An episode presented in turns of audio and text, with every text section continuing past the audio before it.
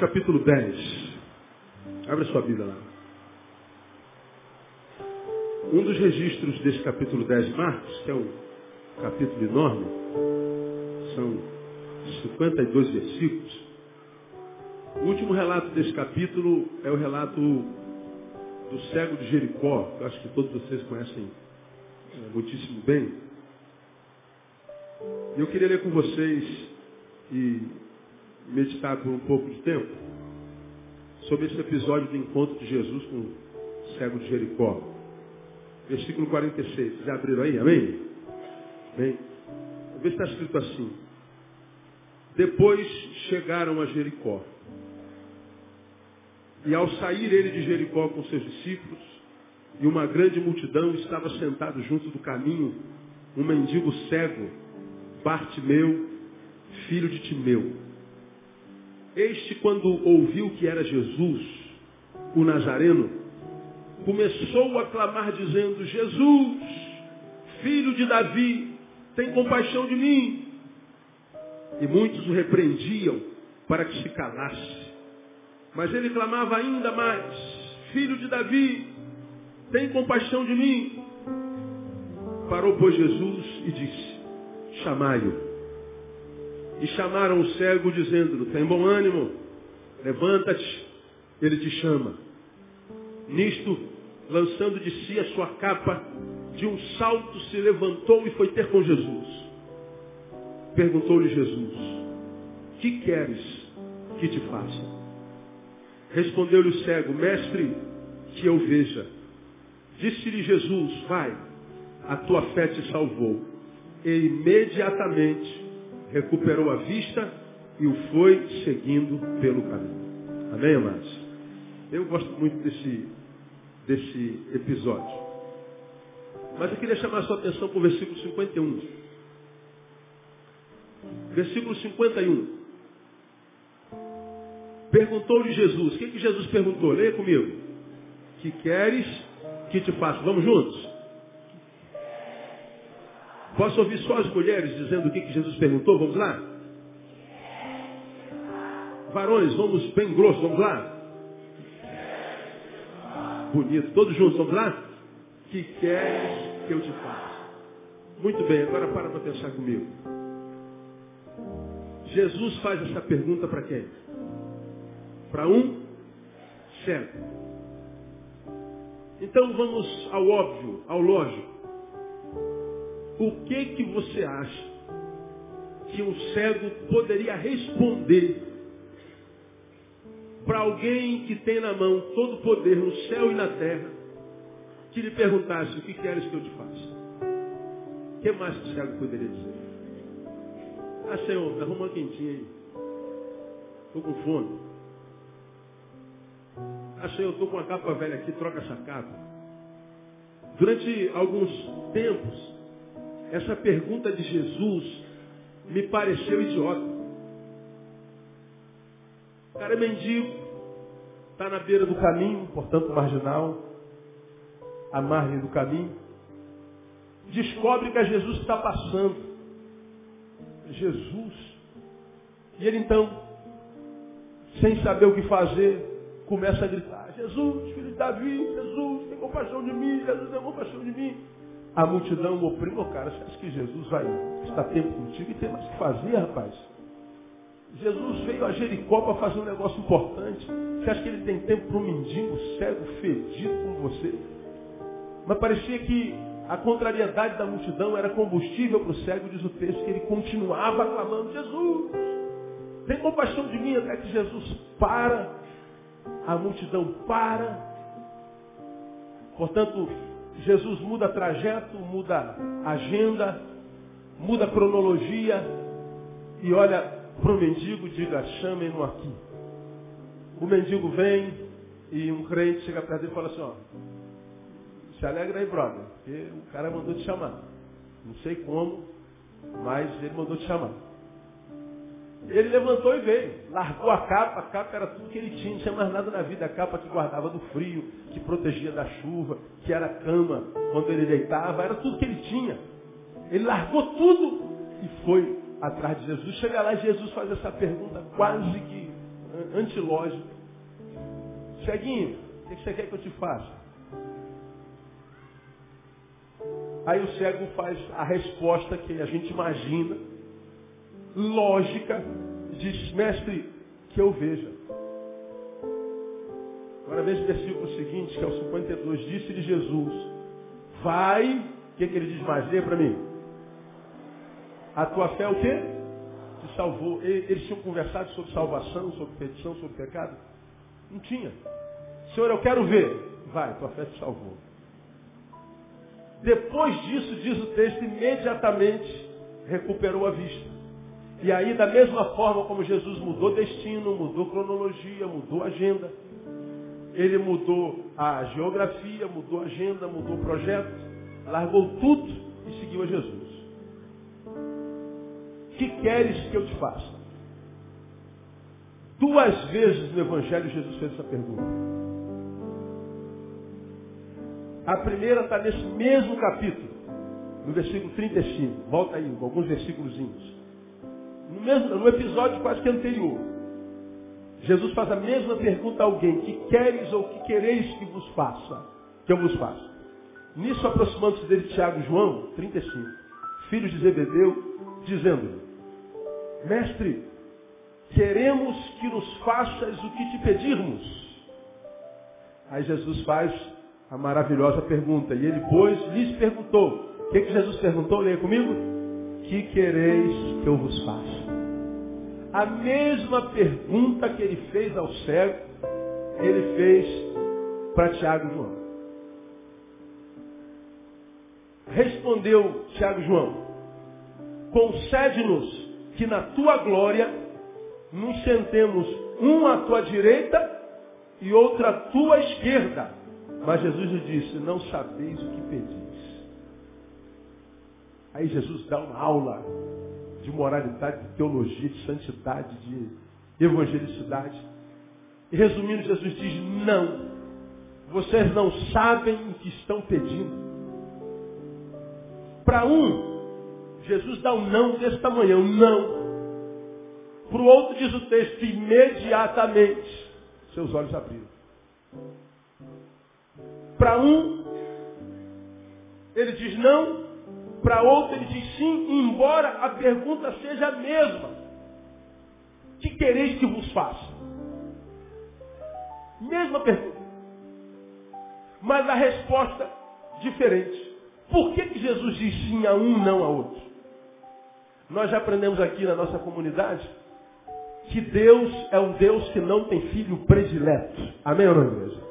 Fala assim, ó, Deus ama você tanto quanto ama a mim. Diga para ele, o irmão que está do seu lado. Deus não ama mais o pastor do que o porteiro. Deus não ama mais o apóstolo, ou ao pai apóstolo, ou ao patriarca, mais do que a irmãzinha que lava o banheiro.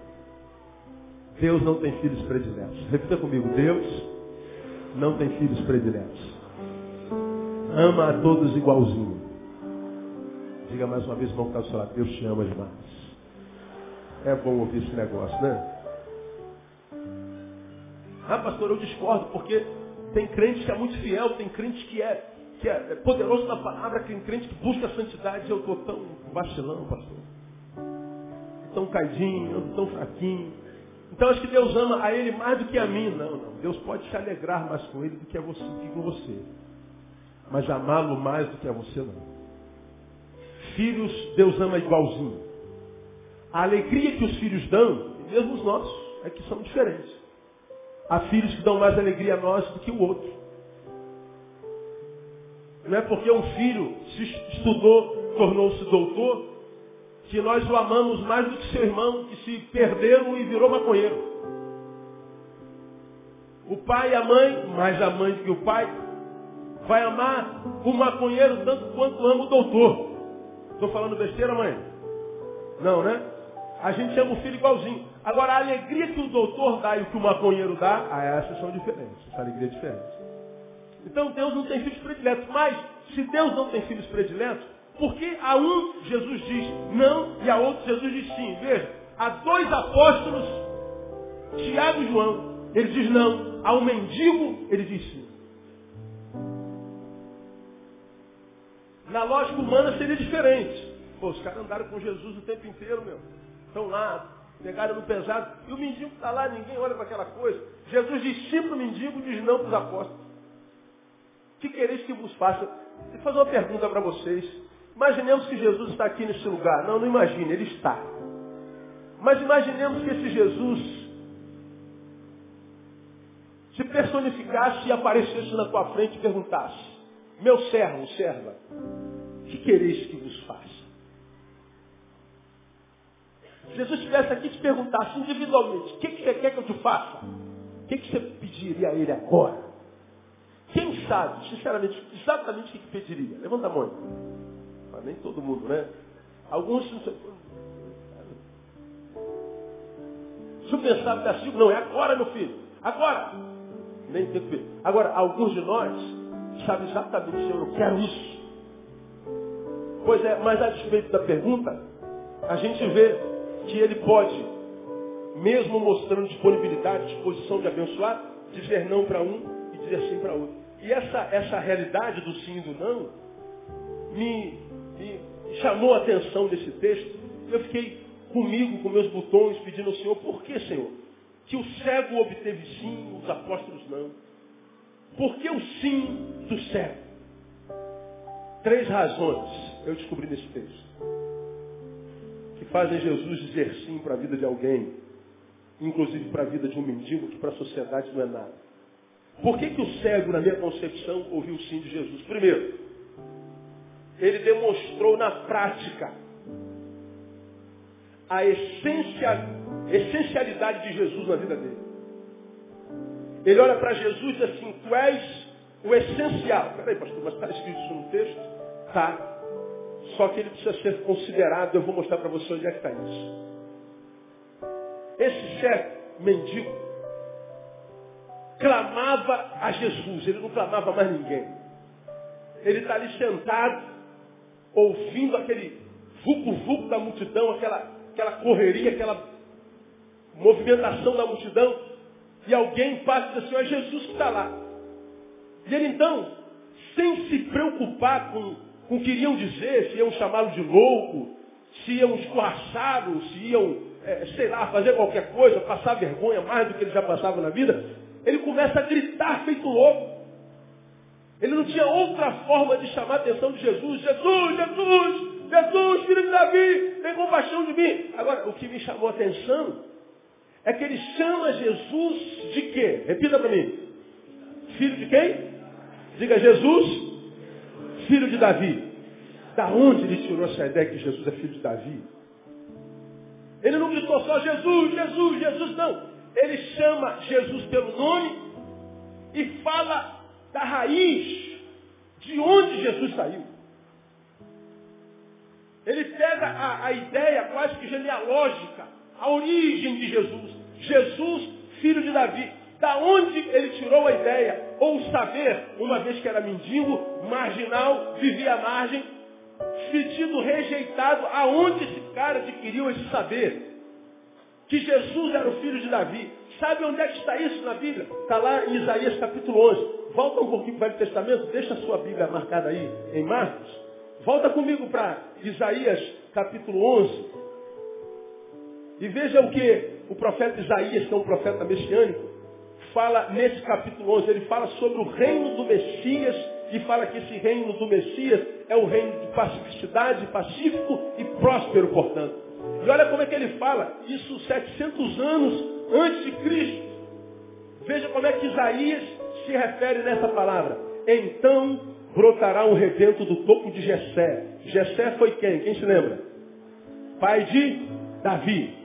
Então brotará um rebento do topo de Jessé, e das suas raízes um renovo frutificará, e repousará sobre ele o Espírito do Senhor, o espírito de sabedoria, de entendimento, o espírito de conselho, de fortaleza, o espírito de conhecimento, de temor do Senhor, e deleitar-se-á no temor do Senhor, e não julgará segundo a vista dos seus olhos, nem decidirá segundo o ouvir dos seus ouvidos, mas julgará com justiça aos pobres, decidirá com equidade em defesa dos mansos da terra, e ferirá a terra com a vara de sua boca, e com o sopro dos seus lábios matará o ímpio. A justiça será o cinto dos seus lombos e a fidelidade o cinto dos seus rins. Sabe de quem Isaías está falando? Do Messias. E diz que o Messias brotaria do topo de Jessé, ou seja, da raiz de Jessé, que é pai de Davi. Ele sabia que Jesus não era só o filho da dona Maria e do seu Zé. Ele sabia que Jesus era o Messias, era Yeshua Hamachias, Jesus o Messias, o prometido por Deus desde a eternidade. E ele sabia que era ele que estava passando ali. Então quando ele clama, ele não clama só o filho da Dona Maria, ele clama o Messias profetizado pelos profetas desde sempre. Ele sabia que aquele camarada que estava passando lá era o cara que julgaria a causa dos mansos, dos pobres com justiça. Decidiria com equidade defesa dos mansos da terra. E ele está dizendo, esse Jesus eu sei quem é. Nunca ouvi, já ouvi falar dele, mas eu sou alguém que estou em contato com a palavra. Quando ele descobre que é Jesus, ele diz, eu posso ser ridicularizado, eu posso ser humilhado, eu posso ser rejeitado, eu posso ser espancado. Mas se eu estou diante da oportunidade de me encontrar com Jesus, eu não abro mão desse Jesus. Jesus, tem compaixão de mim. O que ele queria era Jesus. Agora, a ideia da essencialidade de Jesus não para aqui. O mais bonito dessa história vem no seguir. Quando você vai lá na língua original desse texto, não vai entrar aqui na da questão, quando o cego diz, a despeito da pergunta de Jesus, que queres que eu te faça? Como eu falei no início dessa pregação, parece uma pergunta idiota. Olha, assim, se eu estou do lado dele, eu Senhor, o cara é cego. O que, você acha que o cara quer? Quer dizer, dinheiro? O que, você acha? Pelo amor de Deus, Jesus. Abre, abre o olho aí, pô. Tá ligado? Você acha que Jesus é idiota? Jesus pode ser tudo, irmão. Mas idiota ele não é. Tem alguma coisa por trás dessa pergunta. É como aquela pergunta que Deus faz para Salomão, lembra? Moleque de 11 anos. Salomão, pede o que você quiser. É teu. O que, que Salomão pediu? Sabedoria. Imagina Jesus na frente do teu filho, das minhas filhas. Ô menina, pede o que você quiser. Ah, um Playstation, última geração. Pede, toca no coração do meu pai comentar minha mesada. Senhor, faz ser aprovado direto. Não ficar reprovado. Mas não, mulher que pede sabedoria. Quando ele pede sabedoria, já ministrei sobre isso aqui, ele está revelando que já era sábio e muito. Mas talvez ele não soubesse disso. Agora eu duvido que um garoto de 11 anos, diante da proposta de Deus, pede o que você quiser, eu te dou. Pede sabedoria, eu duvido que ele não ficou bolado com a sua própria resposta. Meu Deus, o que eu estou fazendo? Eu estou pedindo sabedoria, de onde eu tirei esse negócio? É porque ele já era sábio. Há muita joia preciosa dentro de nós, que foi plantada por Deus dentro de nós, desde o ventre da nossa mãe, que estão aí escondidas e a gente não sabe. Porque muitos de nós têm estima baixa, rastejante. Porque muitos de nós têm espírito de cobra, vive rastejando migalhas, correndo atrás de miséria tem baixa estima, se odeia, não gosta do que é, do que faz, de como está. Sabe por quê? Porque não sabe o valor que tem. Não sabe, ou se esquece, que quem lhe criou, ou quem nos criou, foi Deus. E se foi Deus que criou a mim a você, você não pode ser pouca coisa, irmão. Você poderia ser coisa pequena se fosse eu teu Criador. Mas o teu Criador é aquele que criou o universo inteiro. E ele não faz besteira e nem erra. Deus criou você. Portanto, você é grande e é tremendo no nome de Jesus. Fala assim irmão que está lado, irmão, você não é pouca coisa não, irmão.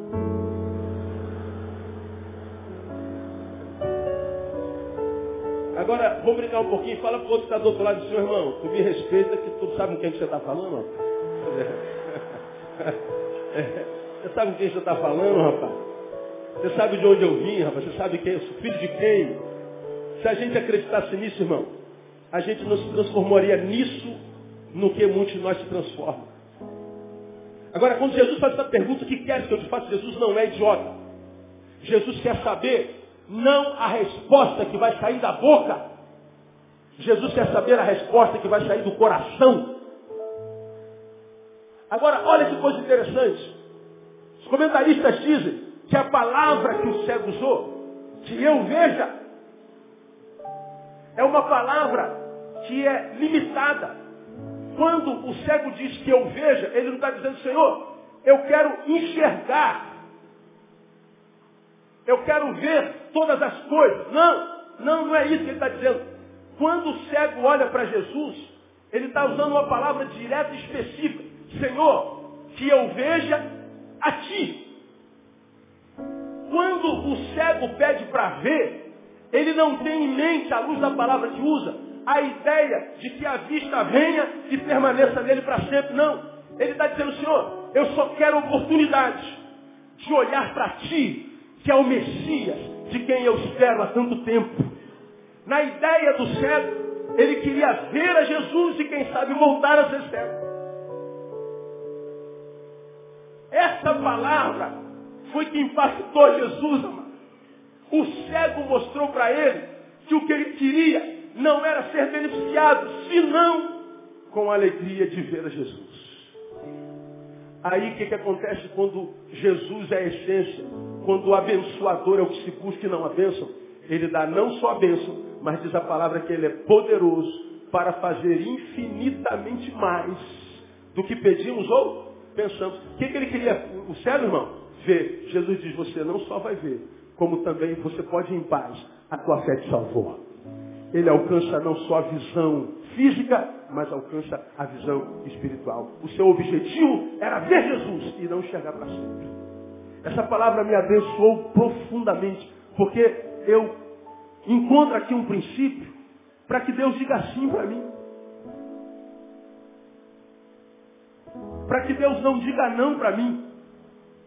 É quando nossos pedidos, nossas orações, têm como fim a sua própria glória. Nossos pedidos têm como fim a manifestação da presença dele, mas não para me fazer sentir bem tão somente. Eu não sou o fim da bênção. A bênção que eu quero é para a glória do nome de Jesus. O cego mostrou que o que ele queria em essência, mais do que enxergar, era ver Jesus. Agora, diga que quando nós oramos, o que nós mais ansiamos é Jesus. Ministrei sobre isso aqui algumas, algumas vezes atrás, sobre aquele texto de Tiago que diz que pedis e não recebeis. Por quê? Porque pedis mal. Aí dei alguns exemplos. Por exemplo, a gente olha uma irmã que chega perto de Jesus, imaginemos, hipoteticamente. É uma irmã que tem um marido carniceiro, alcoólatra, é um frouxo que bate mulher. Você sabe que o homem que bate mulher não bate mais ninguém na vida. Ele é um busto. E ele é um espancador, portanto não é homem. Mas ela casou com essa coisa. E toda vez que ele bebe, ele chega em casa dá uma surra na mulher. E a gente vê essa mulher, imaginemos. Todo culto de oração pedindo, Deus, converte meu marido, converte meu marido, converte meu marido. Salva meu marido, salva meu marido. Bom, de fora, nós entenderíamos essa súplica fácil, fácil.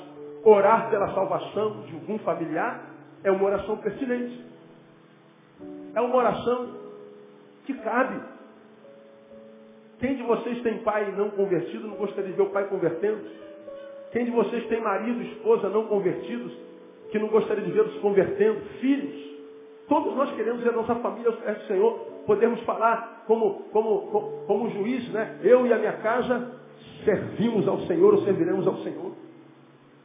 Quem não quer isso? Então ver uma mulher orando para a salvação do marido é algo pertinente. Mas esse texto me ensina que quando nós oramos, Deus não ouve o que a gente fala, Ele ouve o que faz a gente falar o que a gente está falando. A mulher está aqui aos pés de Jesus, digamos, Senhor, salva meu marido. Na cabeça de Jesus está, por que você quer que eu salve o seu marido? Bom, aí está o mais importante. que é o que vai delimitar se ele ouve a nossa súplica ou não.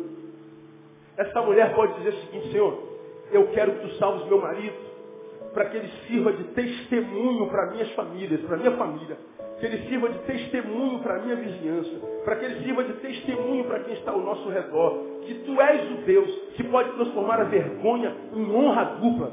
Tu és um Deus que pode pegar um vaso quebrado e transformar num vaso de honra. Eu quero que tu salves para que esse povo saiba que tu és Deus e que o teu nome seja glorificado. Essa pode ser uma razão. Mas diante da pergunta de Jesus, por que você quer que eu salve seu marido? Ela poderia dizer simplesmente, eu estou cansado de apanhar, Senhor. Eu quero que tu salves para que eu deixe de apanhar.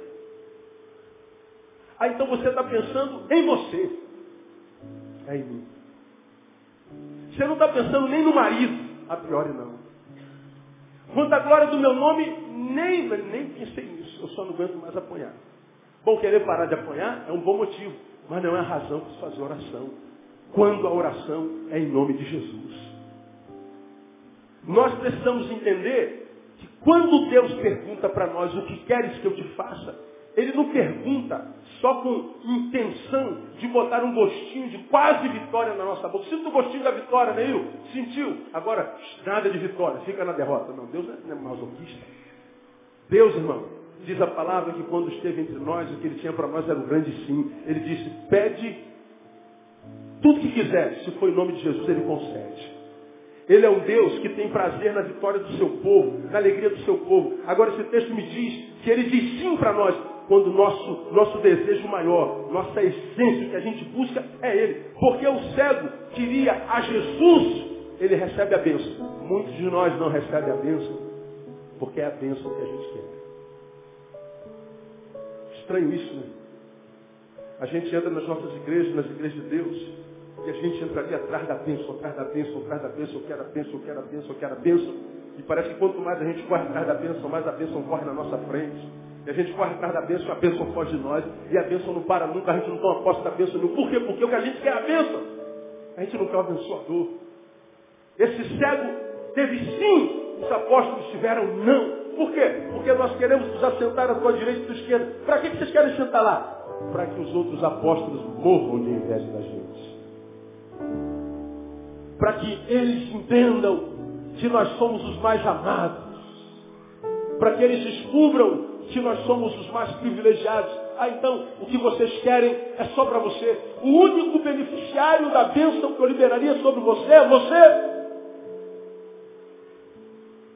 Ninguém mais será abençoado pela bênção que eu liberaria sobre a tua vida, não. Você é o fim da bênção. Então a resposta é não. Portanto, eu creio, irmão, com toda a minha alma, que Deus trouxe alguns aqui nessa noite, talvez para justificar, ele não precisa fazer isso, por que, você ora tanto e não acontece? Porque Deus sabe que essa bênção vai parar em você. A bênção é só para você se dar bem. O que você quer é a bênção, não o abençoador. O que você quer é ser visto pelos homens e receber glória através do que Deus faz através de você, ou em você, ou com você. Deus não diz sim para esse tipo de gente.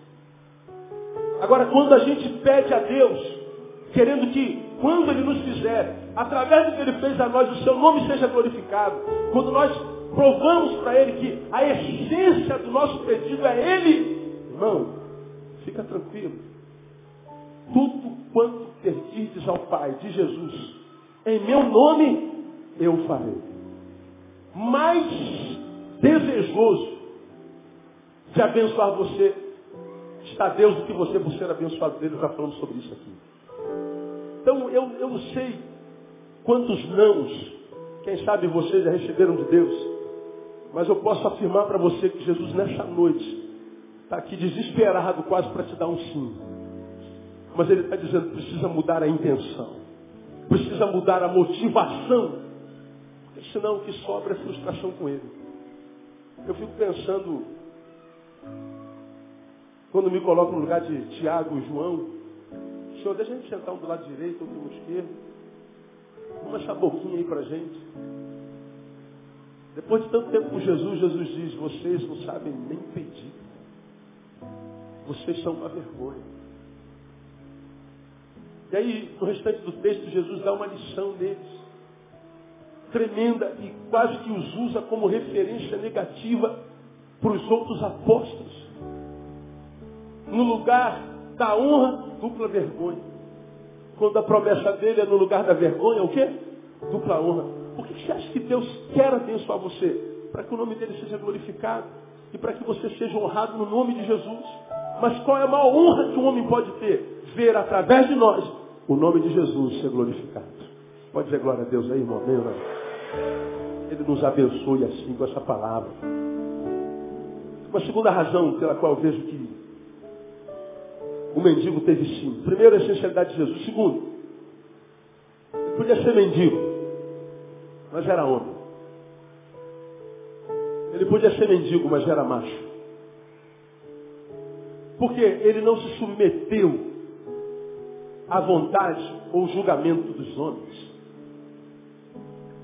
Ele não se submeteu. Veja, quando ele começa a gritar, lá no verso 46, ou no 48, depois que ele começa a gritar, Jesus, filho de Davi, tem compaixão de mim, diz o texto 48, e muitos faziam o quê? Repreendiam. Quantos o repreendiam, diz aí na sua Bíblia? Muitos, não eram poucos, irmãos. Ele está voltado para Jesus, clamando, muitos, cala a boca, rapaz. Quem você pensa que é? Não vai dar certo, não vai acontecer. Não há jeito para você. Se você está aí, você merece. Você acha que Deus tem tempo para como você? Nem os homens te olham. Você não merece mais. Você, quem é você? E está lá os jogadores de água gelada. Aquelas pessoas que estão ao nosso redor com um balde de água fria, só esperando a oportunidade para jogar na nossa cabeça. São os ladrões de alegria. Conhece algum ladrão de alegria? Aquele que você chega no trabalho dizendo, rapaz, olha, foi uma bênção ontem na igreja. Aí chega o cara, joga um balde. Você chega junto aos amigos e diz, a vitória que você alcançou foi aprovado, foi aprovado no concurso, na faculdade, comprou um carrinho. Tem sempre um miserável que vai tirar alguma coisa ruim dessa sua vitória.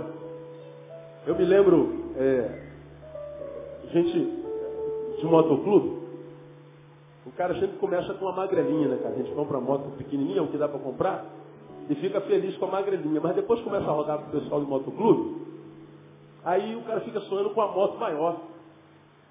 E ele vai sonhando, mas a grana está curta, mas ele sai de uma 125 ou uma 150, vai para uma 250. Aí eu me lembro, muito tempo atrás, de uma moto 250. Aí estávamos numa reunião na casa do pastor Zé Marcos. E tinha algumas pessoas de outros motoclubes lá. Aí quando eu cheguei com a moto nova, aí tinha um pastor lá sentado. Zé Marcos está rindo, né? Com essa peça. Aí falei, rapaz, pô, rapaziada, estou com a moto nova aí, pô, pastor, parabéns, tal, não sei o quê, papá. Aí esse pastor disse, pô, mas tu comprou essa moto aí? Tanta moto desse quanto comprou isso? Eu falei, caraca, meu. Eu não falei nada. Falei nada. Aí legal, fica com essa moto menos de um ano. Aí, saí da 250, comprei uma Drag Star 650. Cardan, melhorzinha, né? Na mesma casa, as problemas estavam na casa do pastor Zé Marcos, não é possível. Aí a gente estava no churrasquinho na casa do Zé. Aí eu chego a 650, rapaziada, comprei a moto 650. Tava lá o cara. Pô, por que não comprou um Shadow, cara? Muito melhor. Eu falei, pô, esse cara é do capeta, não é possível. Quando ele falou isso, eu lembrei da primeira moto. Eu falei assim, não, meu brother, eu não comprei Shadow não, porque a melhor moto é a que a gente tem. O que é de melhor na vida é o que a gente tem. Portanto, se eu comprei essa, essa é a melhor para mim. E pronto, acabou. Não, não, fica chateado, não estou chateadão, só estou tentando te botar no teu lugar. É melhor porque é meu. Acabou. Passou alguns anos. Aí saiu minha reforma no exército, peguei uma bolada, com uma benção. Pude comprar Noma de 1.500 cilindradas, ó. Paguei à vista. Aí eu chego na reunião, aí já não é mais na casa do Zé Marco. Foi em outro lugar que eu não sei aonde foi. Chego com a 1.500.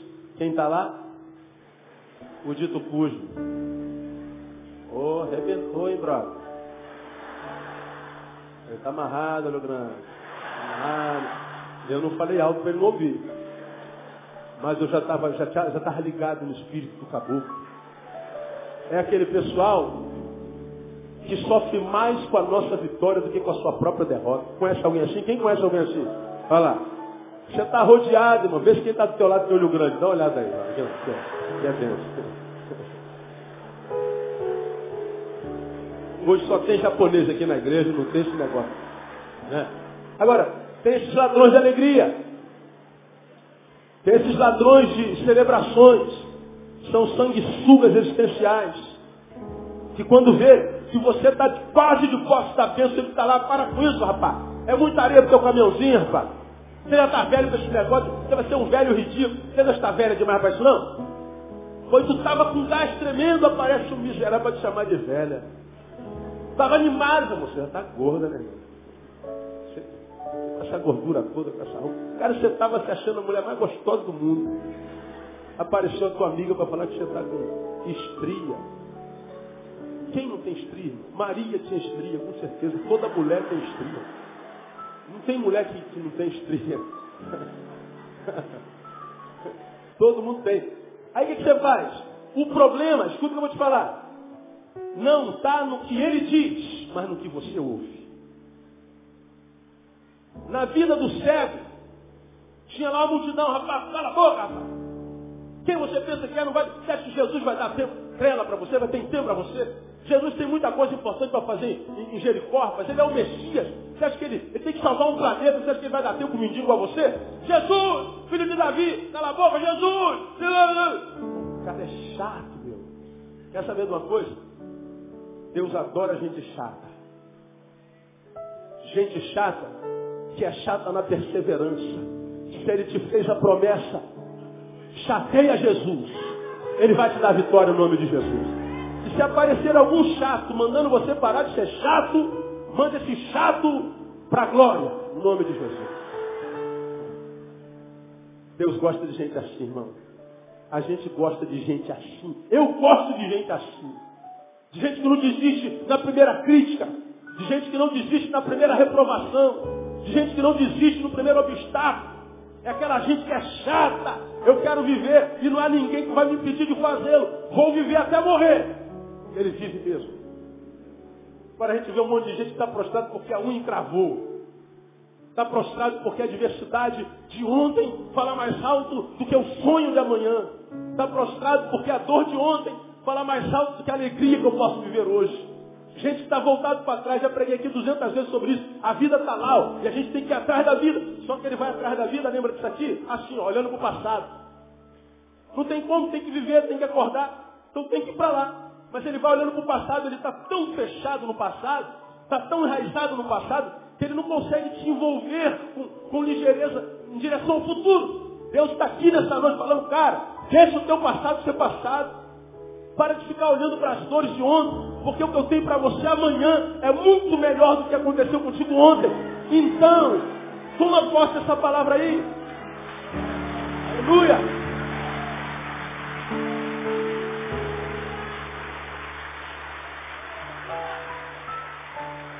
Um cego podia ser cego, mas o cara era macho. Como eu tenho pregado, irmão, evangelho não é para frouxo não, cara. Evangelho não é para frouxo não. Era para ser evangélico, de verdade, viver evangelho. Nesse mundo de aparência, o cara tem que ser macho. Ele não pode ser refém da opinião alheia. Ele não pode estar preocupado com o que dizem dele. Ele não pode estar preocupado em querer receber tapinho. Ele não pode ser refém de sucesso. Tem que dar certo para que eu esteja bem. Preguei sobre isso no passado. Tem que dar certo. Se não der certo, eu me revolto. Pronto, deu. Faque o queijo na mão para o diabo. Já sei como é que eu tiro a alegria dele. Já sei como é que eu roubo o louvor da, da boca dele. Já sei como é que eu roubo o, o confisco futuro dele. É só tocar no sonho dele. Que ele se entrega. Aí eu não tenho como, cara, ministrando uma palavra dessa, não, não me reportar a Jó. É, é um dos personagens prediletos, Jó e Tomé. Eu amo Tomé. Você já me viu falar sobre Tomé várias vezes. Ele não se preocupou com o que diriam dele. Ó, eu não creio, cara. Vocês estão dizendo que ele veio? Eu não creio. Dá licença. Ele pôde ser rejeitado pelos apóstolos. Passou para a história como um homem sem fé. Passou, passou pela história, para a história como um homem incrédulo. Mas na verdade Tomé era um cara que tinha coragem de dizer o que sentia. Todo mundo dizendo, Jesus apareceu, eu não creio, dá licença. Se eu não ver as marcas aqui, no pé, do lado, eu não creio. Aí dizer que não crê na comunidade dos crentes é ser taxado como incrédulo. Dizer que está com vontade de chutar o balde na comunidade dos que nem balde parece ter no caminho, é ser taxado como um legalista, ou como alguém que está legalizado com o diabo. Então, na, na, comunidade dos santos não há espaço para os fracos, né? Para quem passa por problemas, a não ser quem passa por problema e seja macho. Tomé disse, eu não creio. Aí a gente chama Tomé de incrédulo. Pois é, mas diz o texto lá em João, que oito dias depois Jesus voltou. Só para ele. Como que Jesus pode voltar só para um camarada que não tem fé? Voltou só para Tomé. Sabe por quê? Tomé tinha coragem de dizer, eu estou em crise. Tomé tinha coragem para dizer, eu não estou crendo como todo mundo, dá licença. O cara era macho. Não precisava do sucesso, da aceitação dos outros. Ele só queria ser honesto com seus sentimentos, com seu Senhor. Jó, Jó, ele, ele é a mesma coisa, numa outra perspectiva. O diabo lhe tira tudo, considerando que ele não sabia que era o diabo. Foi um dia de azar. Ainda tem aqueles amigos deles, quem tem amigo como aquele, não precisa de inimigo. Ó Jó, isso é que você emprestou dinheiro a juros. Isso é porque você falou mal de alguém. O Senhor está Eles deram um monte de razão para o problema de Jó. E o problema de Jó ninguém poderia entender. Quem, irmão? Poderia estar aqui embaixo imaginando, tem uma reunião no céu onde o diabo está. Como? Se fosse uma reunião no inferno e Deus estivesse, fácil de entender. Ele pode estar em todos os lugares. Agora, o que o diabo está fazendo nessa reunião, meu? Conversando sobre Jó e Deus entregando Jó na mão do diabo. Quem pode chegar a essa conclusão? Mas não, tem sempre alguém que dá resposta para a nossa solução. O problema é esse. Os profetas estão por aí, os adivinhadores, mostrando qual a razão da sua perdição. Aqui, eu conto para você, aconteceu agora, 10, 15 dias atrás. Atendo alguém no meu gabinete de uma irmã que bateu com um carro. Na batida do carro, a filha dela menor quebrou a clavícula e ganhou um ponto do lado direito da testa. Braço direito, testa direita. Quando ela chegou em casa, chegou uma vizinha, profe profetizo, não sei se você se lembra que eu já mostrei qual a diferença entre a profecia e a adivinhação. Quase não tem diferença. Outro dia a gente fala sobre isso de novo. Aí chegou a profetisa, falou, minha irmã, eis que o Senhor mandaria um recado. Aí, qual era o recado? Deus foi quem jogou o seu carro naquele outro carro. E perceba que a senhora machucou o ombro direito e a testa direita. Por quê? Porque Deus me disse que a senhora estava de olho no marido do seu vizinho da direita. E a mão é o símbolo do tomar posse. Então Deus está te dizendo, para de olhar para o marido da vizinha do lado direito. Irmão, a vizinha do lado direito é viúva.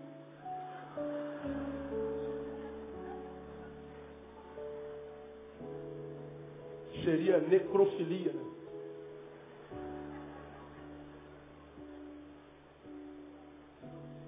Tem sempre um homem ou uma mulher querendo dar resposta para os nossos problemas. Mas pior do que o que eles falam para nós é o que nós ouvimos deles. Esse homem, mendigo, podia ter parado desanimado, é verdade, quem sou eu? para esse Messias olhar para mim, eu sou mendigo, sou Zé Ninguém, não sou nada. Mas você aprendeu que Deus não tem filhos prediletos. Você pode ter feito o que você tiver feito no seu passado, para Deus não interessa. Ele diz, dos vossos passados não me lembrarei mais. Por quê? Porque Deus é o Deus que olha para o futuro, cara. Deus pode, da mesma forma como o diabo te usou no passado, Deus pode te usar no futuro se você permitir e se você não for frouxo. Se você não se submeter a esse teu complexo de inferioridade, achando que Deus não, não pode usar você, por achar que, porque alguém diz que você não presta para nada, quem sabe teu pai, quem sabe a tua mãe, você não vale nada, você não presta para nada, você acreditou nisso, frouxo. Deus criou você. Portanto, você é precioso demais. Preguei uma vez sobre isso aqui, vocês vão se lembrar disso. Quantas pessoas acham que não vale nada porque ouviram que não vale nada a vida inteira? Aí eu falei assim, ah pastor, não, alguém disse assim, porque eu, eu, não valho nada porque minha mãe jogou na minha cara, na minha adolescência, que eu, a, a minha vida foi um equívoco. Minha mãe disse que eu não fui um filho planejado. Minha mãe disse que eu só nasci porque minha camisinha furou, a camisinha do meu pai furou. Eu sou um erro de percurso. Você não deveria ter nascido. Pois é, aí eu disse para ele o seguinte, olha, para sua mãe, você não teria, deveria ter nascido. Mas para Deus, você já era nascido antes da fundação do mundo, cara. Muitas vezes, nós não somos projeto do pai e da mãe, mas somos projeto de Deus. Você nasceu, não nasceu? Amém ou não? Então Deus planejou você, cara. Diga, vamos estar do seu lado, você é um projeto de Deus desde sempre. Diga, eu sou um projeto de Deus. Mas mesmo assim, a tua, tua crise está tão profunda que você, miserável, ainda diz assim, se Deus planejou isso aqui, Deus é um péssimo projetista, porque está bravo. Bagulho está feio, pastor. Pois é, porque isso é um bagulho fora da mão de Deus. Quando o bagulho que você é for colocado na mão de Deus, na mão de Jesus, esse pau torto que você é, na mão de Jesus, você é consertado porque ele era carpinteiro, especialista em pedaço de pau. Esse barro sujo, na mão do oleiro, é transformado no vaso de glória, no vaso de barro. Você acha que esse irmão que está do seu lado foi essa coisa linda a vida inteira, irmão? Você acha que isso tudo está do teu lado aí, isso é verdade? Rapaz, se souber o passado dessa pessoa que está do seu lado, essa boca nem sempre teve dente, isso aí, né? Esse cabelo nem sempre foi liso desse jeito, né?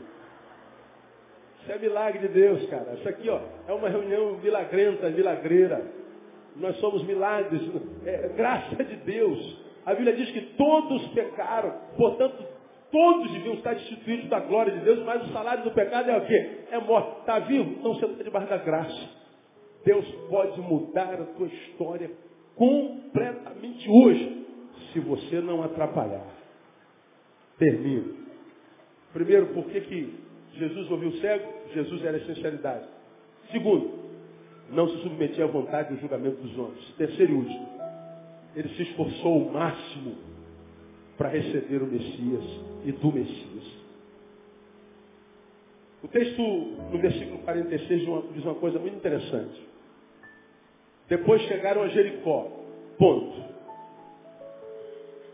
Olha o parágrafo seguinte. E ao sair ele de Jericó, olha aí. Depois chegaram a Jericó. Ponto. Ao sair de Jericó, pergunta-se, o que, que ele foi fazer em Jericó? Não está escrito. Ele chegou, ponto. Ao sair. O que, que Jesus fazer em Jericó? O texto não diz. Mas eu e você sabemos. Jesus entrou em Jericó. Vamos imaginar que ele tenha feito coisas tremendas lá em Jericó. Mas o texto não registrou nada disso. O texto só registrou que ao sair de Jericó, tinha um mendigo. Que ao sair de Jericó tinha um mendigo que era macho, que ao sair de Jericó tinha um mendigo que era macho, que tudo que queria na vida era ver Jesus, nada mais. Tinha um mendigo em Jericó que era macho, que queria ver Jesus e nada mais, que não estava nem aí para a multidão, para os obstáculos e mais, que não perdeu a oportunidade de se encontrar com o Messias, uma vez que o Messias já estava indo embora. Ele falou, é minha última oportunidade. Agora diz mais, chegou em Jericó, e ao sair de Jericó com seus discípulos, uma grande multidão estava sentada junto do caminho. Havia uma grande multidão, estava sentado junto do caminho, o mendigo. Então, entre Jesus e o mendigo, havia não só os ladrões de alegria, cala a boca, Mas havia também o empecilho da marcha. Eu tenho que atravessar essa marcha, eu não sei como, cara, não dá, não estou vendo nada. A única coisa que eu tenho é vontade de ser abençoado. Não tenho nenhuma condição, não vejo nada, nunca vi Jesus. Um monte de gente me amaldiçoando, querendo roubar minha bênção. Uma multidão que não sei por onde passar. Eu não tenho, pela lógica, nenhuma condição de ser abençoado. A única coisa que eu tenho é vontade. A única coisa que eu tenho é fé de que serei. Então o único recurso que ele tem, ele usa. Ele dando a gritar. Ele se esforçou ao máximo. A multidão oprimia, ele gritava, gritava, gritava, ele não parou. Como Jacó lá no Val de Jaboque, Senhor, eu não te largo se tu não me abençoares. Isso quer dizer que esse camarada se esforçou ao máximo porque ele tinha um objetivo. Quando Jesus vê pessoas com objetivos na vida e provam que ele mais quer na vida atingir esse objetivo, Jesus para tudo e diz, chama esse cara aqui. Que você quer que eu te faça? Que eu vejo. Parece que Jesus não está ouvindo nada do que ele diz. Vai, tua fé te salvou. Peraí, não estamos falando de salvação. Não estamos sim, filho.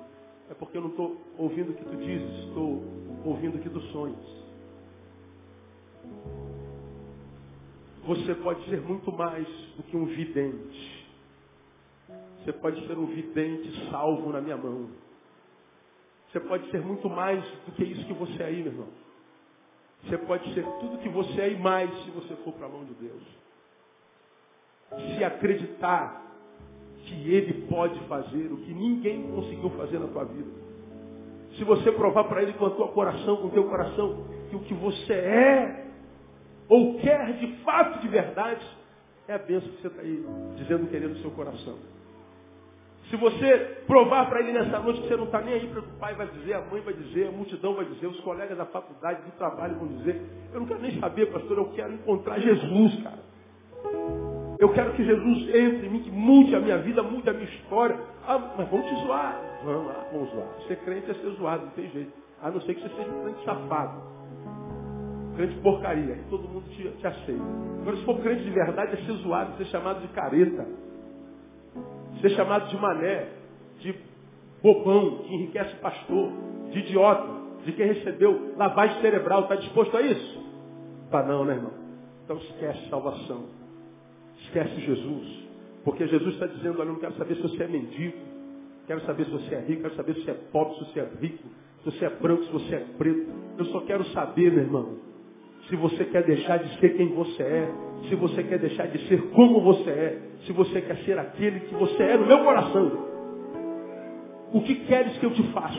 Bom, dependendo da tua resposta e da intenção com a qual você responde, Deus pode mudar a tua história ou começar a mudar a tua história hoje, no nome de Jesus. O homem que espera a bênção de Deus, a vitória, a conquista.